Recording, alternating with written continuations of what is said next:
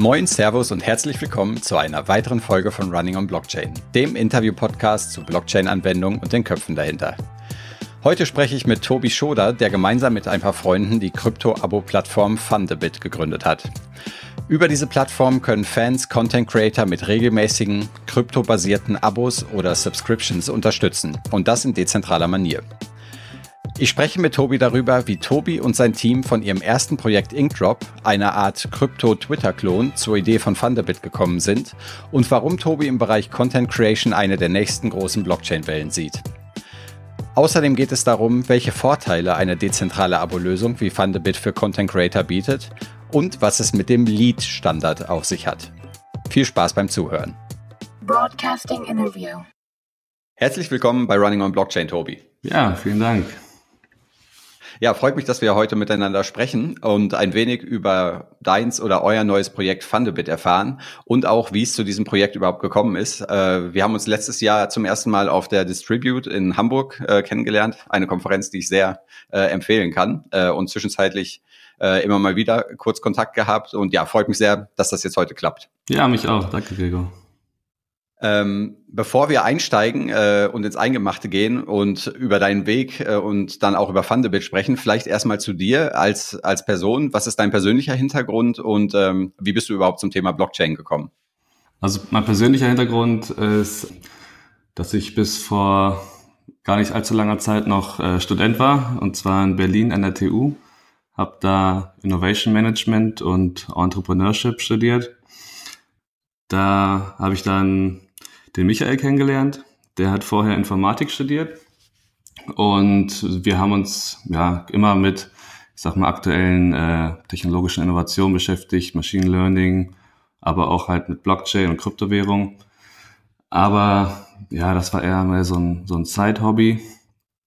Und äh, dann nach dem Studium sind wir beide unsere eigene Wege gegangen. Ich bin mehr so den traditionellen Weg gegangen in der Industrie oder angefangen mit der Beratung ähm, bei Bearing Point als Berater gearbeitet, dann bei einer VW-Tochter als Softwareentwickler.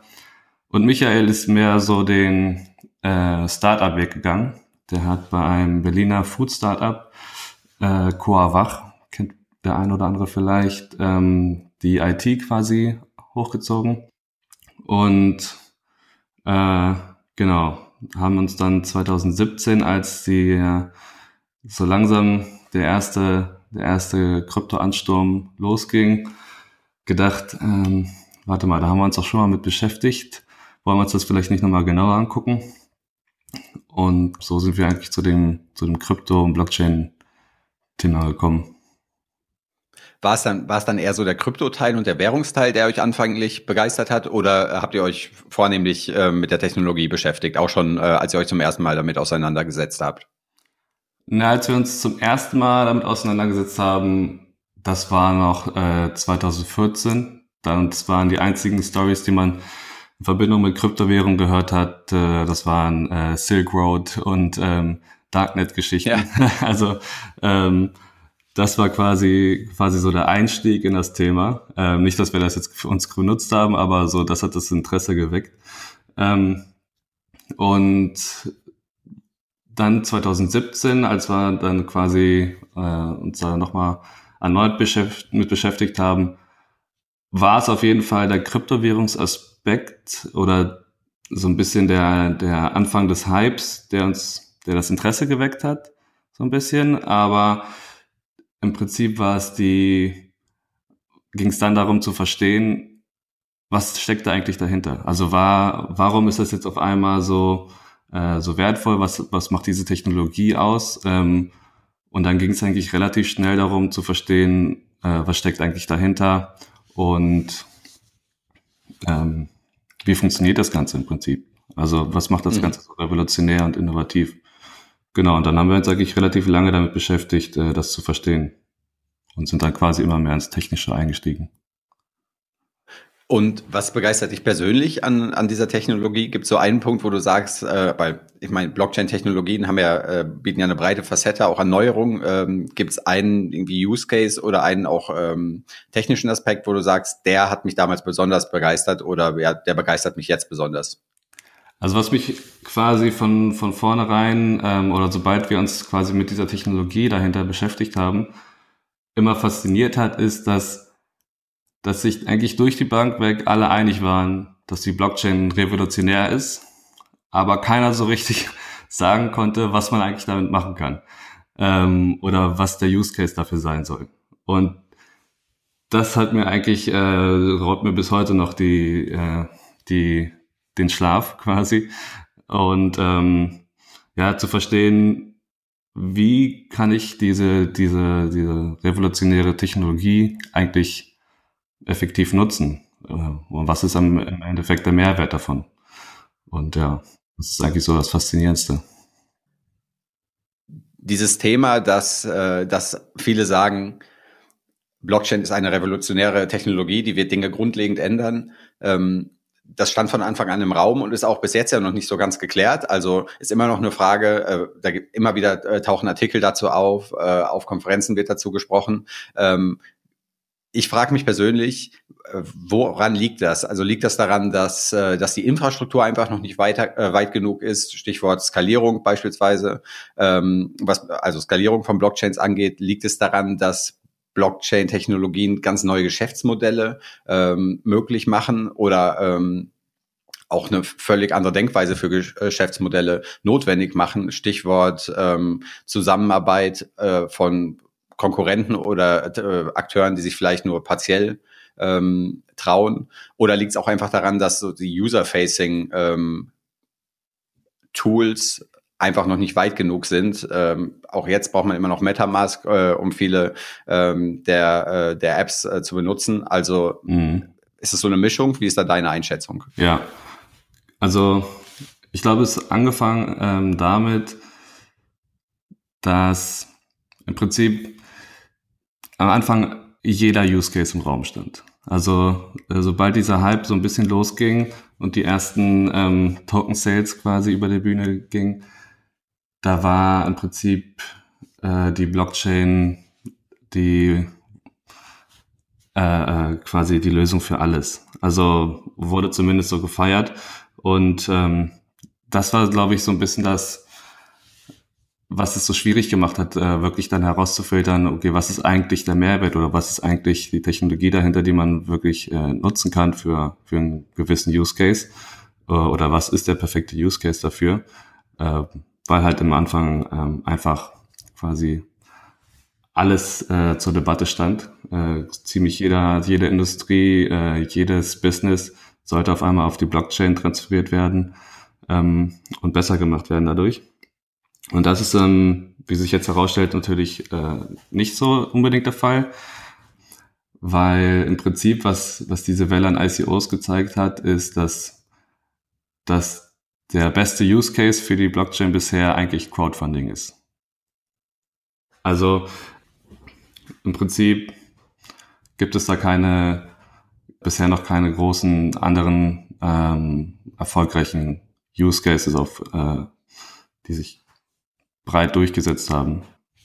Und das macht es halt äh, so ein bisschen schwierig zu sagen, was ist der perfekte Use Case ähm, oder auch zu sagen, was ist ähm, was ist kein guter Use Case, weil bisher eigentlich sonst noch relativ wenig funktioniert hat, abgesehen von ICOs und Token Sales. Genau. Aber äh, man sieht jetzt so die ersten, die ersten erfolgreichen ähm, Implementierungen quasi der Blockchain und das ist zum Beispiel ähm, ja beispielsweise Content Creation wie zum Beispiel D-Live weiß nicht, ob von, du von denen schon gehört hast. Ja, habe ich mal von gehört. Genau. Äh, aber äh, erklär ruhig, äh, ruhig gerne auch für die, ja. ähm, äh, für die Zuhörer. D-Live, das ist eine, ein dezentrales Twitch, wo quasi Gamer ähm, oder Vlogger einfach äh, live streamen können und ähm, quasi darüber ERC20 Tokens verdienen, indem andere Leute ihnen folgen äh, und so und da ist schon sehr viel Traffic auf der Seite und ähm, nicht zuletzt durch den guten Herrn PewDiePie, der jetzt vor kurzem äh, ähm, announced hat, dass er ab jetzt nie wieder auf Twitch streamen wird, sondern nur noch auf D-Live. also der größte YouTuber oder jetzt der zweitgrößte YouTuber der Welt, hat sich äh, offen für eine dezentrale Content Creator Seite ausgesprochen. Und da merkt man so langsam, dass in der Richtung äh, auf jeden Fall was gehen könnte mit dieser Technologie. Du hast ja äh, gerade gesagt, am Anfang war alles noch sehr offen und ähm, irgendwie alle Use Cases äh, standen im, im Raum. Äh, ihr habt euch aber nun ja für einen entschieden und äh, viele von den Interviews, die wir, ähm, die wir geführt haben, waren auch im B2B-Bereich. Das ist jetzt bei euch nicht so, ähm, sondern ihr habt euch den, äh, den B2C-Bereich äh, so weiteren Sinne zugewandt, beziehungsweise jetzt mit dem neuen, ähm, neuen Projekt kann man vielleicht auch sagen äh, C2B2C, wobei dann B für Blockchain stehen würde. Ähm, also äh, als wir letztes Jahr auf der Distribute miteinander gesprochen haben, da ähm, habt ihr an einem Projekt gebaut, das hieß Inkdrop. Ähm, und wenn ich das richtig verstanden habe, war das ja so ein Schritt hin zu Fundabit. Deshalb lass uns vielleicht erstmal ganz kurz äh, über Inkdrop sprechen, was da die Vision war und was ihr da genau vorhattet. Genau. Ähm, also wir haben uns natürlich erstmal mit den Fragen beschäftigt, was, was kann die Blockchain und was sind, äh, was sind die Mehrwerte, die sie verspricht. Und die, die ersten Punkte, die man dann quasi zu lesen bekommt oder zu hören bekommt, sind Unzensierbarkeit, Sicherheit, ähm, Anonymität, Dezentralität. Und das waren so, für uns hat das alles sehr nach äh, Social Network oder Social Media geklungen gerade mit Hinblick auf die Kontroversen, die damals so im Raum standen. Und ja, da haben wir uns einfach aufgemacht äh, und versucht, eine, ein dezentrales Twitter auf der Ethereum Blockchain äh, zu bauen. Und das quasi unzensierbar ist, dass äh, Leute aus dem Iran oder aus China freien Zugriff darauf haben, welches äh, dezentral aufgebaut ist. Das heißt, äh, ja, es kann nicht geblockt werden von einem Staat irgendwo. Der, der Content wird dezentral gespeichert. Deswegen auch geringere Angriffspunkte für etwaige Hacker, was das Ganze sicherer machen soll. Und auch einem integrierten Token-System. Angefangen hatten wir mit einem eigenen Token, haben dann aber zum, zu äh, Ether gewechselt, weil wir der Meinung waren, es braucht nicht noch ein Token. Und die wenn die Leute äh, sich über ein Social Network quasi Tokens verdienen wollen, warum dann nicht ein Token, der, der schon was wert ist oder der, der quasi monetären Wert hat und nicht wieder der, der, der tausendste ERC20 Token in, der in der Wallet ist. Genau. Das war das Ziel. Also was verdienen? Äh, wie hat das dann funktioniert äh, auf Inkdrop? Also im Prinzip ist das ähm, System dahinter war so aufgebaut oder ist so aufgebaut, dass, ähm, dass ich eine, eine quasi eine Twitter-Time, Twitter-ähnliche Timeline habe und ähm, jeder kann etwas posten. Und ich kann aber auch meinen Post nach, nach oben voten oder boosten, indem ich da ein paar Tokens hinterlege äh, oder Ether hinterlege. Und quasi die anderen Posts, die mir gefallen, kann ich auch äh, nach oben helfen, indem ich ähm, quasi auch wieder Tokens hinterlege oder das sind quasi Krypto-Likes, so haben wir das genannt. Und die Posts mit den meisten Likes oder mit den meisten Ether äh, stehen da ganz oben und dieses Ether nutzt sich aber nach der Zeit ab. Das heißt, das geht dann nicht bis ins Unendliche, sondern äh, es gibt sich immer irgendwann so ein, so ein gewisser Preisindex oder das Ziel war, dass sich irgendwann ein gewisser Preisindex für die Timeline ergibt, um ganz oben zu sein. Und wenn sich die, diese Likes nach der Zeit abgenutzt haben, ähm, werden die quasi dem Content Creator gut geschrieben. Also landen in seiner Wallet. Genau. Ah, okay. Und so kann ich quasi mit meinem Content und wenn andere meinen Content liken, äh, Geld verdienen und das wiederum nutzen, um vielleicht mehr Reichweite zu gelangen auf, äh, zu erlangen auf der Plattform. Mhm. Und so Kommentare und Antworten auf Beiträge, ähm, die waren auch möglich, ne? Die waren auch ähm, möglich, genau. Ähm, da hatten wir jetzt aber noch kein Tokensystem dahinter. Das hätte es dann wahrscheinlich wieder zu kompliziert gemacht. Für die Leute, die es interessiert, kann man Inkdrop noch sehen? Ja, also wie, wie du gesagt hast, wir haben dann äh, einen kleinen Pivot gemacht oder uns das, den Fokus ein bisschen ähm, auf ein anderes Projekt gelagert. Und das war ungefähr Dezember 2018 und da haben wir uns dann auch dazu entschieden, Inkdrop aber nicht sterben zu lassen und haben es stattdessen äh, Open Source gemacht. Und ja, das läuft alles noch ähm, allerdings auf dem Testnetzwerk von Ethereum. Das, äh, die Plattform ist immer noch zu erreichen auf äh, inkdrop.tech. Ähm, und man kann sich anmelden und interagieren, aber man spielt quasi nur mit äh, Spiel-Ether. Wie viele Personen wart ihr damals äh, bei Inkdrop? Also äh, wie groß war das Team?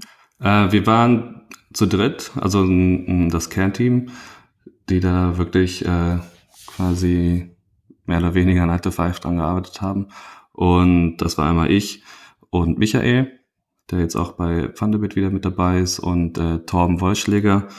Das ist ein äh, ja, sehr guter Freund von mir, ähm, quasi noch aus der Kindheit. Und er ist ja, ein sehr erfahrener Webdesigner und hat quasi das ganze, die ganze UX ähm, und das viel gelobte Clean Design auch für Thunderbit äh, jetzt entworfen. Ah ja, sehr cool. Das heißt, äh, ihr habt das Team sozusagen mitgenommen, äh, eingespieltes Team. Ähm, genau. Und das jetzt für das nächste Projekt genutzt. Richtig, ja, es lief einfach ganz gut und ähm, ja, never change a winning team. Ja, genau. Ähm, ja, dann kommen wir mal zu Fundabit und vielleicht ähm, erstmal die Frage, oder sprechen wir erstmal darüber, was ist Fundabit überhaupt, damit die Zuhörer auch wissen, äh, worum es eigentlich geht. Genau, ähm, was ist die Vision äh, von Fundabit und dann können wir vielleicht auch dazu sprechen, ähm, ob ihr vielleicht irgendwelche Learnings ähm, von Inkdrop äh, mitgenommen habt. Ja. Also die Vision von Fundabit war, dass wir quasi ähm, unserer Meinung nach die nächste große Welle an, an Krypto-Adoptern ähm, mitnehmen wollen. Äh, Im Prinzip, was wir glauben, wer, was den nächsten großen Ansturm auf Krypto ausmachen wird, sind die Content Creator oder generell, generell die Creators. Die Leute, die ähm, Content erstellen, unzufrieden sind mit den, mit den aktuellen Plattformen wie äh, beispielsweise YouTube oder Patreon oder Game Developer, die neue Geschäftsmodelle oder generell Depp-Developer, die neue Geschäftsmodelle ähm, ausprobieren wollen als die üblichen äh, ähm, Blockchain- oder Krypto-Businesses. Mhm. Genau. Und, und ähm, genau, was ist, was ist der Kern äh, vom Thunderbit? Also äh, ganz plakativ, ja. was kann man damit machen? Also in einem Satz, ähm, es ist das Patreon für Krypto. Für den, der mhm. dem Patreon nicht sagt, das ist quasi eine Plattform, wo Creators sich eine Seite erstellen können und äh, Spenden von, von ihren Fans, von ihrer Audience einsammeln können. Also es wird in erster Linie oder angefangen hat mit äh, YouTubern, die auf Patreon quasi eine ihre Seite erstellt haben und äh, ihren YouTube-Followern quasi exklusiven Content bieten können, wenn sie von denen unterstützt werden auf Patreon. Mhm. Mm, oder One-on-One, Live-Chats, solche Sachen quasi. So einen gewissen Mehrwert für, für exklusive Member oder exklusive Supporter. Genau, aber das hat sich mittlerweile, was, wie wir es auch gesehen haben oder nach unseren Recherchen, hat sich gezeigt, dass auf Patreon mittlerweile teilweise die größten Projekte ähm, Software- und Spielentwickler sind. Und für uns hat das einfach ähm, ja, wie die Faust aufs Auge, aufs Auge gepasst für, für das Blockchain-Ökosystem. Aber da, da hake ich nochmal nach, weil du, weil du sagst, das ist, ähm, das ist ähm, also perfekt für das Blockchain-Ökosystem durch die Nähe, weil du sagst, äh, Spieleentwickler beispielsweise, die sind eh diesem, ähm, also äh, schon eher ja auch technisch ein bisschen komplexeren äh, Thema, ähm, die sind dem einfach näher. Ja, also im Prinzip ist Patreon ja eine äh, auch eine Form des Crowdfundings. Äh, nur dass ich nicht mhm. wie bei Kickstarter ein Projekt mit mit Geld überhäufe, quasi mit einer Einmalzahlung, sondern es geht darum, ähm, gewisse äh, Leute oder Projekte, die ich gut finde, nachhaltig zu unterstützen. Und das war im Prinzip das, was wir, wir sehen wollten für, für den Crypto-Space. Und als wir dann gesehen haben, dass sich auf Patreon, dass die größten Projekte oder äh, ja, dass die größten Projekte auf Patreon eigentlich ähm, Software- und Spieleentwickler mittlerweile sind, ähm, mhm. haben wir da einen perfekten Match gesehen für, für Krypto-Projekte, was ja in der Regel Softwareprojekte oder jetzt in letzter Zeit auch viele, viele Gaming, Crypto-Games ähm, sind. Ja. Genau. Und also Match auch vor allen Dingen von der Spenderseite her, nehme ich an, ne? Ähm, äh, weil äh, ich mal annehmen würde, dass äh, also Personen, die sich jetzt mit äh, Kryptothemen oder auch Blockchain beschäftigen, wahrscheinlich eine gewisse Nähe haben auch zu Softwareentwicklung oder halt auch auch Game Design. Ja, genau, genau, richtig. Ja. Okay, das heißt, ähm, Fundabit ist im Endeffekt ist eine äh, Peer-to-Peer Spenden oder ja, Spendenplattform. Würdest du das so sagen? Oder würdest du sagen Peer-to-Peer-Abo-Plattform? Äh, Im Prinzip sowohl als auch. Ähm, also ähm, ich kann damit einfach generell, wenn ich, ich kann zum Beispiel Privatpersonen unterstützen mit monatlichen Spenden, wenn die ein, äh, sich eine, quasi eine GoFundMe-Seite äh, auf Fundabit erstellen. Ich kann aber auch ähm, Debs zum Beispiel unterstützen und bekomme dadurch ein, ein, ein Member-Status. Also das wäre dann wieder mehr so die, die in Richtung Abo-Modell quasi, dass ich dann auch einen besonderen Mehrwert kriege für mein, für meine monatliche Zahlung um das noch ein bisschen plastischer zu machen, äh, sagen wir mal, ich bin jetzt, äh, du hast, du hast, äh, du möchtest, dass ich dein eigenes Projekt unterstütze. Du hast ähm, Fundabit selbst auf Fundabit eingestellt ähm, als Projekt und ich möchte äh, euch jetzt mit einer monatlichen ähm, Zahlung unterstützen. Wie wird das dann funktionieren, so vom Flow? Also ähm, ich gehe auf eure Seite, ähm, fundabit.co und dann, was muss ich genau machen? Als äh, Unterstützer meinst du jetzt? Genau. genau, als Unterstützer. Ja, im Prinzip gehst du, also wenn du schon eine Kryptowährung hast, dann äh, ja. brauchst du eigentlich nur Metamask oder irgendeinen anderen Web3-Browser. Dann gibt's ja im Moment äh, eine ganze Fülle an Optionen, ähm, auch für fürs iPhone mittlerweile. Ähm, aber am einfachsten ist auf jeden Fall erstmal Metamask oder am verbreitesten. Und Sobald du das installiert hast, gehst du einfach auf äh, Thunderbit, äh, app.thunderbit.co und kannst dich ähm, anmelden. Und da brauchst du eigentlich nur dein Username wählen für dich selber, der dann quasi deiner, deiner Wallet zugeordnet wird, automatisch. Also quasi nur Username eingeben und Sign up klicken dann bist du angemeldet und dann kannst du auf unser Projekt gehen oder auf äh, Running on Blockchain Podcast unterstützen, zum Beispiel. Sehr gut.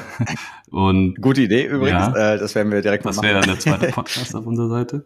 Ähm, Sehr gut. Das, äh, da kannst du einfach quasi äh, draufklicken und auf Subscribe klicken und dann poppt ein Metamask-Fenster auf das musst du dir dann zweimal äh, bestätigen und dann läuft dein Abo. Okay. Und äh, man kann spezifizieren, wie lange man das Ganze machen möchte und auch in welchen Abständen oder ist es dann immer monatlich? Es ist immer monatlich, genau. Man kann vorher noch eintragen oder ja, definieren, möchte ich jetzt für, für einen Monat oder für zwölf Monate oder was wir auch bald einführen werden, eine, eine Lifetime Subscription quasi so wie man es eigentlich auch von PayPal oder so kennen würde. Ähm, kannst du auswählen und dann läuft dein Abo automatisch monatlich weiter. In Zukunft wollen wir aber auch noch andere Frequenzen einführen. Also monatlich ist erstmal das, was jeder kennt, aber wir sehen auch gewissen Mehrwert für oder die Möglichkeit, neue Use Cases zu ermöglichen, wenn wir auch andere Frequenzen wie zum Beispiel wöchentliche oder tägliche äh, Abos oder bis runter auf die Minute quasi auch möglich Ähm, das, das sind, da ist der, der, der Vorstellungskraft eigentlich keine Grenzen auferlegt. Und da kann Blockchain und Krypto auch so ein bisschen zeigen, ähm, ja, ihren, den, den, den Mehrwert zeigen, quasi, was damit alles möglich ist mit der Technologie und welche neuen Use Cases tatsächlich umsetzbar wären. Ja. Und so One-Off-Spenden, ähm, also ich denke da auch so ein bisschen an Twitch, da gibt's ja auch beides. Ähm, ja. Äh, denkt ihr auch darüber nach oder ist das, ist das schon möglich? Ist noch nicht möglich, aber das kommt auf jeden Fall auch. Okay, alles klar. Wenn einer sagt, ich finde das Projekt so cool, äh, ich möchte mich da jetzt nicht langfristig binden, aber vielleicht jetzt mal einmal, was weiß ich, vielleicht auch ein paar hundert Euro äh, ja. unterstützen. Oder Im Prinzip so. ist das, wäre oder das möglich, paar, äh, wenn man. In Ether dann natürlich. Ja. Im Prinzip wäre das schon möglich, wenn man einfach quasi die, die Spendenlänge auf einen Monat runtersetzt. Dann ist es eine One-Off-Spende. Ähm, genau, aber es soll auch vom Projekt aus quasi ähm, definierbar sein, dass sie äh, an, äh, quasi One-Off-Spenden, äh, Einzel Einzelspenden sammeln möchten für, für die Umsetzung einer bestimmten Sache. Ja, okay. Wie funktioniert das Ganze denn technisch? Also ist das äh, Subscription auf, äh, auf Ethereum? Äh, weil früher zumindest hatte man ja immer so das Problem, da muss Geld geblockt werden, äh, äh, technisch relativ aufwendig. Ähm, wie funktioniert das bei euch? Ja, genau. Also als wir uns anfangs mit dem Thema beschäftigt haben, nachhaltige Art von Crowdfunding für Krypto im Abo-Form quasi oder im Patreon-Style, haben wir uns äh, gefragt, warum ist das überhaupt noch nicht möglich? Weil es ja eigentlich klingt es nach einer gewissen Sache, was jeder im Crypto-Space eigentlich haben wollen müsste. Im Prinzip nach dem ganzen ICO-Craze, der so, so äh, destruktiv für das ganze Ökosystem war und äh, wenig nachhaltig. Quasi eine Form der, der Spende, die, die wirklich nachhaltig ist ähm, haben wir uns gefragt, warum, warum gibt es das noch nicht? Und ja, genau wie du gesagt hast, äh, war es bisher einfach noch nicht technisch möglich oder umsetzbar. Das heißt, ähm, um monatliche Zahlungen zu tätigen, musste ich entweder mein Private Key abgeben, damit ein anderer Zugriff auf meine, meine Wallet hat. Oder ich musste meine Funds irgendwo hinterlegen, ähm, quasi äh, in, in Escrow äh, locken, wie man das so schön nennt. Ähm, beides nicht so äh, attraktive beides Optionen, nicht so attraktiv, würde ich sagen. Genau. Oder äh, was halt auch gemacht wird, dass ich für, für mehrere Monate im Voraus zahle. Oder halt der, der einfachste Use Case, dass ich einfach manuell jeden Monat die, die, die Zahlung tätigen muss. Alles äh, nicht gerade sehr gut für die User Experience und macht so ein, so ein, so ein Geschäftsmodell äh, schwierig. Aber seit Mitte, Ende letzten Jahres gibt es verschiedene Innovationen im ähm, Smart Contract äh, oder verschiedene Smart Contract Innovationen ähm, mit Richtung auf äh, Meta-Transactions. Das bedeutet, ich kann ein ähm, Smart Contract autorisieren, Transaktionen in meinen meinen Namen quasi auszuführen, die dann direkt von meiner Wallet getätigt werden. Das heißt, ich kann von meiner eigenen Wallet ähm, automatische monatliche Zahlungen tätigen, ohne ähm, Monate im Voraus zu zahlen, ohne jeden Monat äh, das zu erneuern. Genau, das äh, funktioniert alles automatisch vom, vom Smart Contract aus. Ähm, das heißt, da, da wurde ein neuer Standard ähm, entwickelt. Ja, genau. Ähm, das ist der ERC 1337 oder Lead Standard. Lead, ja, ich gerade sagen, okay. genau. Also äh, für mich persönlich wäre vor allen Dingen der größte Vorteil, äh, dass das Geld halt nicht geblockt wird in dem Moment, wenn ich das richtig verstanden habe, sondern ähm, dass durch diese Autorisierung dann der Smart Contract in regelmäßigen Abständen das Geld halt transferiert, aber das Geld bis zu diesem Zeitpunkt nicht geblockt ist, sondern ganz normal in dem Wallet liegt und auch äh, verfügbar ist für den Wallet äh, oder für den Adressbesitzer im Endeffekt. Genau, also im Prinzip funktioniert es genauso, wie man sich das wünscht oder vorstellt und auch kennt von einer ähm, vom Bankkonto quasi. Mhm. Das heißt, ich ich habe Geld in meiner Wallet, ähm, ich gebe jemand die ähm, Autorität, monatliche Zahlung davon abzubuchen. Das heißt, äh, die erste Zahlung wird sofort abgebucht und die, die nächste Zahlung ähm, auch nur ein, erst den nächsten Monat. Und wenn ich mein Geld vorher schon ausgegeben habe, dann, dann bricht die, äh, das Abo einfach ab. Genau. Das heißt, ich habe volle Flexibilität, ähm, äh, bin, bin immer in Kontrolle, was, was meine Funds angeht und ähm, ja. Nun seid ihr ja kein Hobbyprojekt, sondern äh, macht das Ganze ja schon als Unternehmen. Ähm, das heißt, wie würdet ihr Geld verdienen dann mit diesem Modell? Es ist relativ straightforward. Das bedeutet, wir, wir nehmen fünf Prozent der monatlichen Spenden, ähm, gehen an uns. Das heißt, der Subscriber tätigt im Prinzip zwei Transaktionen und splittet seinen, seine Spender in, auf. Das heißt, 95 Prozent gehen an den Creator, den er äh, unterstützen will, und 5% gehen an uns. Genau, also ich sag mal, im generell Plattformen in dieser äh, im Content Creation Bereich nehmen in der Regel 10 bis, bis 30 Prozent der, der Einnahmen. Also Patreon, YouTube. Ähm, Patreon nimmt 5 Prozent für sich plus 5 Prozent Transaction Fees. Ähm, wir nehmen 5 Prozent für uns und die Transaction Fee zahlt auch der Nutzer selber, aber die sind in der Regel wesentlich geringer als ähm, auf Patreon. Zum ja. Beispiel. Gut, man weiß ja, was äh, Plattformen wie Twitch äh, nehmen äh, bei Subscriptions und, äh, und den Spenden.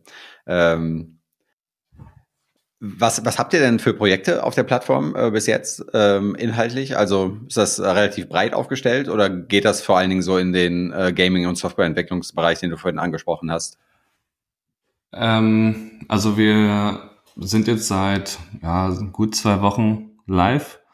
Das ist jetzt auch die erste Plattform, mit der wir auf Mainnet live sind. Das heißt, da wird schon direkt mit äh, ähm, Echtgeld hantiert. Und die, die ersten Projekte, die wir zurzeit an, onboarden, ist eigentlich ein ziemlich bunter Mix. Das sind zum einen äh, Membership-Businesses, das heißt geschlossene Gruppen, Telegram-Gruppen, wo man sich reinkaufen kann. Zum Beispiel die, die aktuellen Trading News oder Trading Signals bekommen kann oder Personal Advisory. Äh, da haben wir drei Gruppen auf der Plattform. Das ist zum einen ist eine französische Gruppe, äh, eine australische und eine die holländische ist glaube ich noch nicht drauf. Nee. Ähm, genau, aber schon sehr bunt gemixt. Dann mhm. haben wir haben wir jetzt einen Podcast auf der Plattform. Äh, Wizard. Bald zwei. Bald zwei, genau. Äh, Wizard of Depths ist das zurzeit. Das ist ähm, von Peter Dennis ein Podcast, der sich um aktuelle Depps, äh, Depp-Entwicklung beschäftigt und ach so ja. Und dann haben wir noch äh, einen YouTuber, australischen YouTuber auf Thunderbit, der nennt sich Eve Blog ähm, beschäftigt sich eigentlich mit äh, Elektrotechnik und äh, Engineering. Hat auch eine riesen Followerschaft auf YouTube, irgendwie 600.000 Follower. Hat neben seinem Patreon-Account auch ähm, die Möglichkeit, Kryptowährungsspenden anzunehmen und beschäftigt sich einfach generell gerne mit, mit dem Thema aus technischer Sicht. Genau. Ja, sehr schön. Ähm, ja, ich hoffe, wir können äh, mit dem Podcast auch ein bisschen dazu beitragen, ähm, dass noch weitere Projekte hinzukommen äh, und auch noch äh, andere Projekte. Ja, ich finde es super spannend, äh, weil man merkt so nach und nach, wie in diesem ganzen, äh, also wie im ganzen Blockchain-Ökosystem nach und nach Bestandteile, die schon Teil des normalen Web äh, 2.0 ähm, Ökosystems sind, aufgebaut werden. Und ich glaube, das ist auch einfach äh, notwendig, weil wenn man eine große Menge von Leuten überzeugen möchte, ein dezentrales Internet zu benutzen, dann müssen halt die Sachen auch da sein, die sie auch vorher schon kannten, äh, weil alles, was was mit weniger Convenience einhergeht, ist natürlich sehr, sehr schwer, ähm, wenn man Leute davon überzeugen möchte. Ähm, deshalb ist halt echt cool, dass solche Projekte wie euers, finde ich, ähm, dazu beitragen, halt jetzt beispielsweise im Bereich äh, Subscription oder Content Creator Unterstützung, ähm, das auch in diese dezentrale, in das dezentrale Ökosystem hineinzutragen. Ja, genau.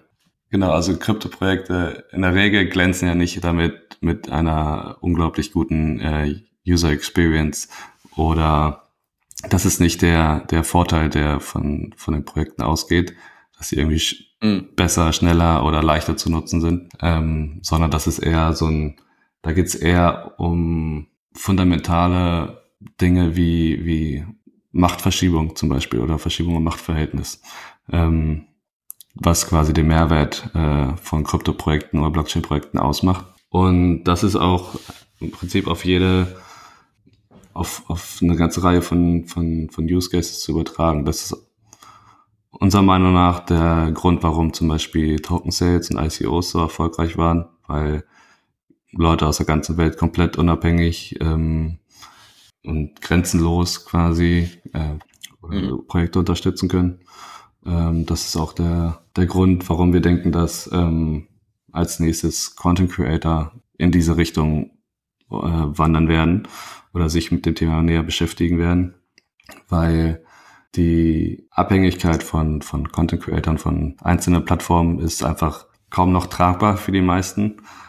Wie gesagt, jetzt mit, dem, mit PewDiePie, dem, dem größten YouTuber, der generell schon sehr kritisch über YouTube und ähnlichen Plattformen immer sich ausgesprochen hat, sich jetzt voll für, für so eine dezentrale Plattform quasi einsetzt oder voll darauf setzt. Das zeigt so ein bisschen die, dass der Mehrwert der, der Blockchain oder von Krypto so langsam in den, in den Köpfen vom Mainstream ankommt.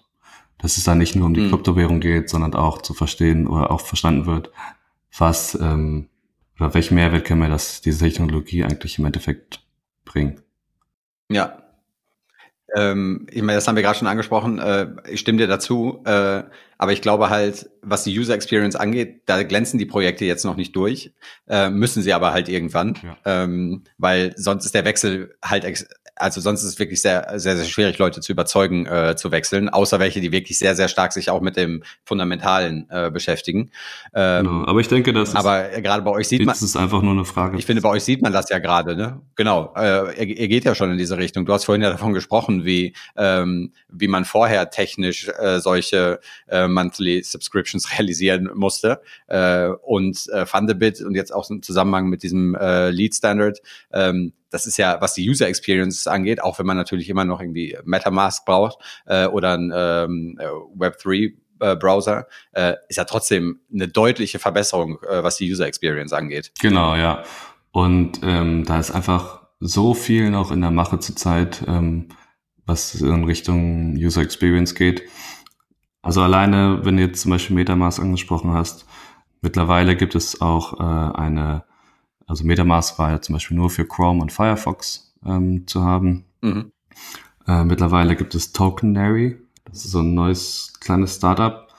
Die äh, kommen aus dem ähm, Zero X Hackathon und die ermöglicht zum Beispiel jetzt auch mittlerweile äh, Mac oder Safari-Nutzer ihren, ihren Browser in einen, in einen Web3-fähigen Browser zu verwandeln. Das heißt, die Leute werden mittlerweile abgeholt Samsung hatte, ähm, hatte announced, dass das Samsung S10 zum Beispiel jetzt mit einer Crypto-Wallet ähm, oder eine Crypto-Wallet integriert hat. Und das sind alles Schritte, die zeigen so ein bisschen, in welche Richtung das Ökosystem sich generell entwickelt. Unserer Meinung nach bald genauso intuitiv sein wird, ein, ein Token, ein Collectible äh, zu erhalten und in meine Handy-Wallet zu übernehmen, das wird irgendwann genauso ablaufen, wie wenn ich heute ein, ein Event-Ticket in meine Apple Wallet lade zum Beispiel. Ähm, das ist, also was die UX an, angeht, da bin ich relativ optimistisch, dass es einfach eine Frage der Zeit ist oder von, von der Zeit gelöst wird. Wie ist denn das? Ähm, ihr habt ja Inkdrop äh, auf Ethereum äh, gebaut und jetzt Fundabit auch. Denkt ihr auch über andere äh, Blockchain-Technologien nach, um das, ähm, weil das Problem besteht ja nicht nur in diesem Ökosystem, ähm, sondern auch in anderen? Ähm, du meinst andere Blockchains oder sowas in der Richtung? Genau, ja, andere mhm. Blockchains. Also zu sagen, äh, wir weiten das halt aus, machen äh, monthly Subscriptions auch ja. auf anderen ähm, Blockchain-Projekten möglich, weiß nicht, EOS ja, oder also so. Wir haben, wir hören immer mehr äh, in Richtung EOS. Ähm, das ist gerade gerade im asiatischen Raum mittlerweile sehr verbreitet. Ich sag mal, wir haben noch genug Arbeit mit äh, mit unserer Ethereum-Plattform, bevor wir da äh, einen Plattformwechsel irgendwie oder eine andere Plattform mit hinzuziehen möchten, ähm, sind da aber generell, äh, schließen das generell nicht aus. Äh, was mich nochmal interessieren würde, äh, was ist denn der Nutzen so einer dezentralen Plattform gegenüber einer eher zentral aufgebauten Plattformen wie jetzt Patreon oder auch anderen zentral aufgebauten Content Creation Plattformen wie, nehmen wir jetzt einfach mal YouTube als Beispiel? Genau, also ja, wie vorhin schon gesagt, bei den ähm, Web 2 Plattformen wie YouTube oder Patreon, da bin ich natürlich voll abhängig vom ähm, als Content Creator von dieser Seite. Das heißt, äh, was wir zum Beispiel gesehen haben bei bei dem Patreon Purge Anfang des Jahres oder Ende letzten Jahres, dass die ähm, dass Leute, die quasi ihr Einkommen komplett über über Patreon beziehen, ähm, was teilweise mehrere tausend Dollar im Monat sind, über die Nacht einfach äh, gekappt werden kann. Das heißt, Patreon sagt, äh, meist auf Druck von, von den Payment-Providern, wie PayPal oder Visa, sagt Patreon, ähm, wir müssen dich leider von der Plattform nehmen, weil du, du passt hier nicht mehr so richtig äh, ins Bild bei uns oder ähm, es hat in der Regel noch nicht mal was mit, mit wirklichen Gesetzesverstößen zu tun. Das sind einfach meist ideologische Differenzen.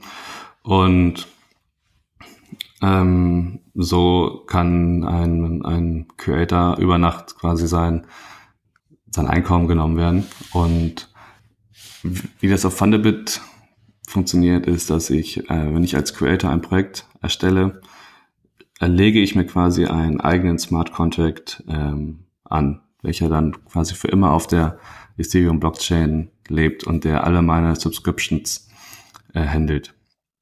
Und mhm. das ist quasi genau der Smart Contract, über den wir gesprochen haben. Das ist dieser äh, äh, Lead Standard oder ERC 1337. Das heißt, äh, jeden Subscriber, der quasi über diesen Smart Contract an äh, mich abonniert, äh, hat eine Peer-to-Peer-Verbindung mit mir als Creator und nicht mit Fundabit der Plattform. Das heißt, ich als äh, Content Creator besitze quasi meine Audience und ähm, da kann jetzt keiner kommen und sagen, von heute auf morgen, äh, wir schließen jetzt deinen Smart Contract, weil der ist äh, direkt gekoppelt mit meiner Personal Wallet. Das heißt, ähm, für jedes Projekt wird im Endeffekt so ein Smart Contract angelegt äh, durch euch, also oder durch Fundabit, ähm, der aber ähm, an den einzelnen Creator gebunden ist. Ja, also genau, genau, genauer wäre es, jedes Projekt legt quasi äh, seinen eigenen Smart Contract an. Also man kann quasi auf Fundabit die Rahmenbedingungen wie Preis definieren und legt dann quasi äh, seinen eigenen Smart Contract an. Das hat natürlich auch mittlerweile äh, gerade noch zum Nachteil, dass ich dafür bezahlen muss, für die Transaction Fee, um diesen Smart Contract ähm, zu deployen. Das sind im Moment um die ein Dollar ungefähr. Gut, was ich ja relativ schnell rechnen sollte, ja. wenn er dann äh, Subscriptions äh, annehmen genau. kann. Äh, Aber Moment. da arbeiten wir auch daran, dass das ähm, quasi umsonst äh, äh, oder von, von den ersten Subscribern bezahlt wird, mehr oder weniger. Äh, wie sind denn jetzt bei euch so die, die nächsten Schritte oder ähm, Herausforderungen? Also äh, könnt ihr schon sagen, ähm, was ihr als nächstes äh, vorhabt oder schaut ihr jetzt erstmal nach dem Launch, ähm, was so die Bedürfnisse oder ähm, Demands äh, von den Content Creator Projekten sind? Ja. Ja, im Moment geht es, äh, geht es uns darum, äh, ja, möglichst viele verschiedene Use Cases ähm, auszuprobieren, äh, auf Fundable zu testen, ähm, auf die Plattform zu holen und äh, auszuprobieren, wo der, der perfekte Fit für, für so eine Crowdfunding-Plattform ist. Ähm, was wir als nächstes angehen wollen, oder wo wir viel äh, Nachfrage oder Anfragen zurzeit bekommen, ist ähm, von, von Game Developern, die zum Beispiel ähm, mh, nicht das, das, das 30. CryptoKitties ähm, quasi neu erfinden wollen, sondern äh, im Crypto-Gaming-Bereich mal neue Wege gehen möchten und da ein, wie es auch in der Web2-Welt äh, immer populärer wird, quasi ein Subscription-based Game äh, auf der Blockchain äh, zu bauen. Ja, da möchten wir gerne aushelfen und qua, ähm, an das Abo über Thunderbit auch ein ähm, Token Reward rausgeben zu können, beispielsweise. Dass ich zum Beispiel ähm, an einem Virtual Reality Game monatlich mit, mit der internen Currency äh, ausgestattet werde für meine, für meine monatliche Zahlung oder ich bestimmten Swag äh, erhalte für meinen Avatar äh, irgendwie, äh, der mich erkennt, der das erkennen lässt, dass ich ähm, ein offizieller Member bin von dem Spiel oder ein Subscriber oder mir einfach bestimmte Fähigkeiten im Spiel verleiht, die die, die regulären Spieler nicht haben. Ah, sehr cool. Ähm, Tobi, ähm, super spannend. Also finde die Plattform ähm, wirklich sehr interessant und ähm, ja, wie gesagt, äh, finde es ist einer der vielen Baustelle, äh, Bausteine hin zu einer besseren User Experience im, im Web 3 ähm, und das, ähm, das braucht es einfach. Ja, vielleicht noch, bevor wir ähm, zum Abschluss kommen, was sagst du denn zur deutschen Blockchain-Szene oder zum deutschen äh, Blockchain-Ökosystem? Ähm, wie hat sich das entwickelt und ähm, ja, was siehst du vielleicht auch für Herausforderungen noch?